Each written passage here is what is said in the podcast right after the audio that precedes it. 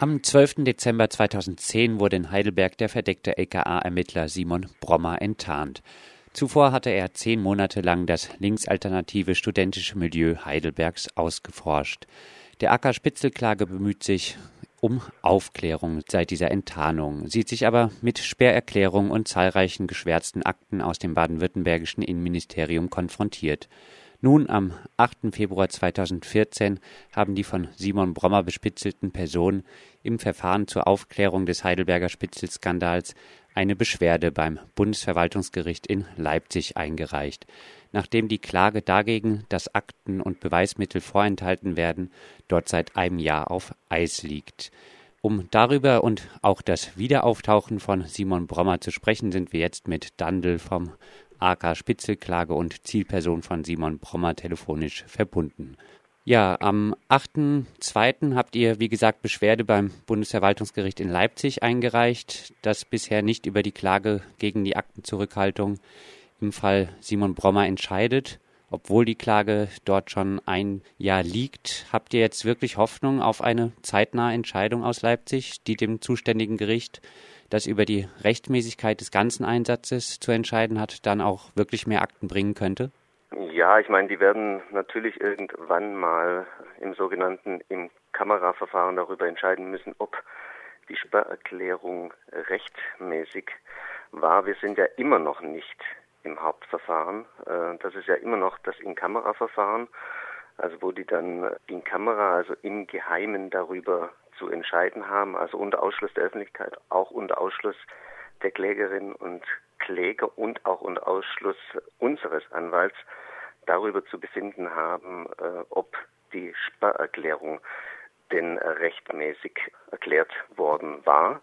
Und darauf warten wir jetzt auch schon wieder über ein Jahr, nachdem das Verwaltungsgericht in Mannheim die Sperrerklärung ja für rechtens erklärt hatte sind wir eben in die nächste Instanz gegangen mit diesem In-Kamera-Verfahren. Ja, und wie gesagt, das liegt nun auch schon über ein Jahr lang in Leipzig brach. Wir rechnen trotz allem damit, dass das jetzt in den nächsten Monaten mal äh, zum Abschluss kommt und uns dann Bescheid gegeben wird, äh, was denn da passiert ist. Jetzt hieß es ja immer wieder mal, dass Simon Brommer nach seinem Auffliegen auch darunter und unter seiner Spitzelzeit zu leiden hatte, dass er auch im Netz bedroht worden sei.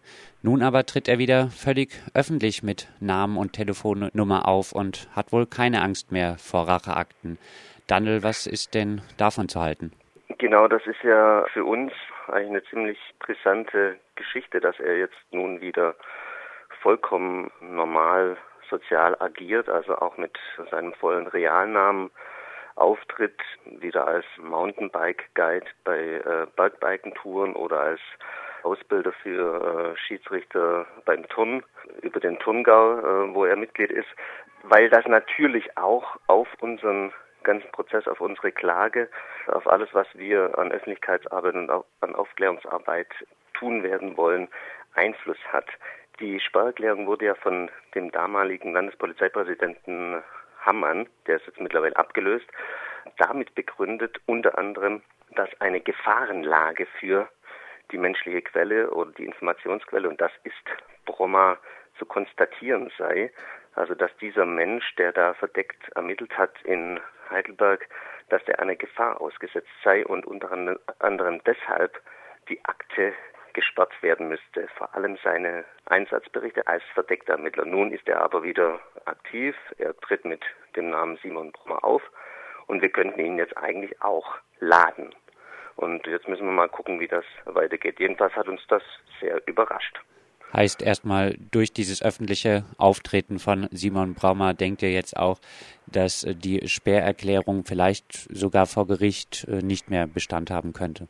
Also zumindest an diesem Punkt, dass die Verwaltungsgerichte werden eventuell trotzdem äh, versuchen, bei der Legitimation der Sparerklärung zu bleiben. Das wissen wir eben noch nicht. Das ist ja tatsächlich spekulativ, aber an diesem Punkt, wo es darum geht, dass ein Polizeibeamter, der verdeckt ermittelnd agiert hat und mit geheimdienstlichen Methoden ausgestattet war, dass der jetzt auf einmal wieder ganz normal auftaucht, ein soziales Leben führt, obwohl er noch Polizeibeamter ist, also obwohl auch nicht klar ist, ob seine Einsatzkonfiguration, ob sie überhaupt äh, beendet wurde. Also das wissen wir ja tatsächlich nicht. Vielleicht ist er noch verdeckter Ermittler, jetzt aber in einem anderen Gebiet. Das weiß ja kein Mensch, dass der jetzt wieder auftaucht und wir dadurch natürlich auch belegen können, dass diese Gefahrenlage tatsächlich nicht mehr existiert und auch keine Gefahrenlage für alle anderen verdeckt ermittelnden Polizeibeamten, die eventuell auch noch eingesetzt sind. Daniel, du hast es jetzt gesagt, durch seinen öffentlichen Auftritt jetzt auch im Internet, wäre es jetzt theoretisch möglich, Simon Brommer als Zeuge zu laden, um zum Spitzeleinsatz auszusagen dann? Daniel, glaubst du daran, Simon Brommer auf diese Weise im Gericht wirklich wieder zu treffen? Nee, davon gehe ich jetzt rein realistisch betrachtet und in Absprache mit unserem äh, Anwalt Martin Heiming auch betrachtet, nicht daran, weil er natürlich unter Maßgabe ähm, des Landeskriminalamts in Stuttgart äh, die Order hat, natürlich nichts aussagen zu dürfen oder nichts aussagen zu müssen, weil sich ja alles, was er vor Gericht oder auch sonst in irgendeiner Art und Weise öffentlich dazu sagen könnte, auf gesperrte Stellen beziehen müsste und also auf bisher gesperrte Stellen beziehen müsste und das darf er natürlich nicht. Also er kann jetzt äh, sich weder in, im privaten äh, sozialen Bereich äh, irgendwo hinstellen und äh, über seinen Einsatz sprechen, noch wird er das äh, vor Gericht tun.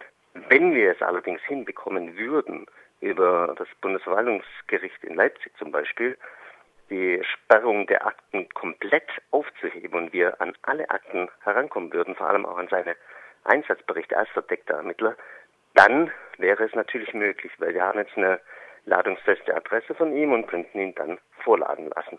Aber wie gesagt, das ist äh, spekulativ. Wie geht es denn euch jetzt mit diesen öffentlichen Auftritten von Simon Brommer, die ihr ja auch da über eine ganze Zeit lang von ihm praktisch emotional auch ausgebeutet wurde? Wie geht es euch damit, dass er jetzt scheinbar überhaupt kein Problem hat und völlig am alltäglichen Leben in aller Öffentlichkeit wieder teilnimmt?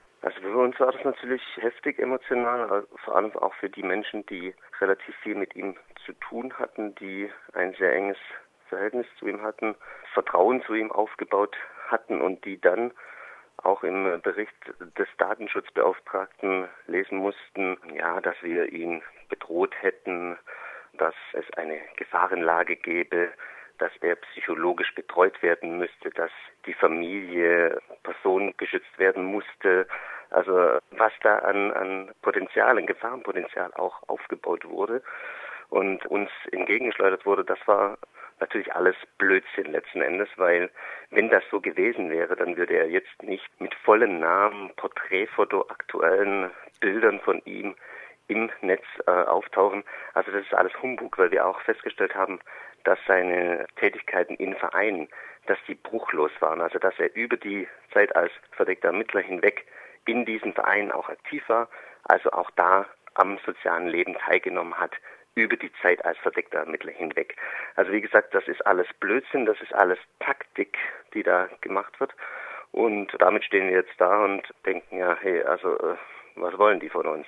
Dandel, drei Jahre und drei Monate nach der Enttarnung von Simon Brommer seid ihr immer noch mit dem juristischen Hickhack beschäftigt. Warum der ganze Scheiß? Ließe sich die investierte Zeit nicht besser nutzen?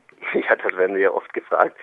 Ja, natürlich ist die Zeit besser nutzen, aber es ist tatsächlich wichtig, politisch betrachtet, weil wir es äh, letzten Endes mit diesem als proaktiv zu bezeichnenden Einsatz, also das ist ein Beispiel für eine proaktive Polizeitätigkeit wieder einmal wie in äh, Hamburg, wie in Braunschweig mit einer komplett verselbstständigten Exekutivgewalt zu tun haben. Das heißt, dass die Polizei von sich aus, aus sich heraus auf niedrigster Ebene entscheidet, ob und wie menschliche Quellen in politisch missliebige Szenen eingeschleust werden. Dies dann auch tut, ohne ohne irgendeine parlamentarische Kontrollmöglichkeit, ohne irgendeine verwaltungsgerichtliche Möglichkeit gegen diese Maßnahmen dann zumindest nachträglich vorgehen zu können. Und deshalb ist dieser Prozess tatsächlich wichtig, weil wir dann damit nicht die Exekutive anrufen, sondern die Judikative, die ja immer von sich behauptet, unabhängig zu sein, was sie natürlich nicht ist. Da gibt es so viele Verzahnungen, auch mit dem Polizeiapparat.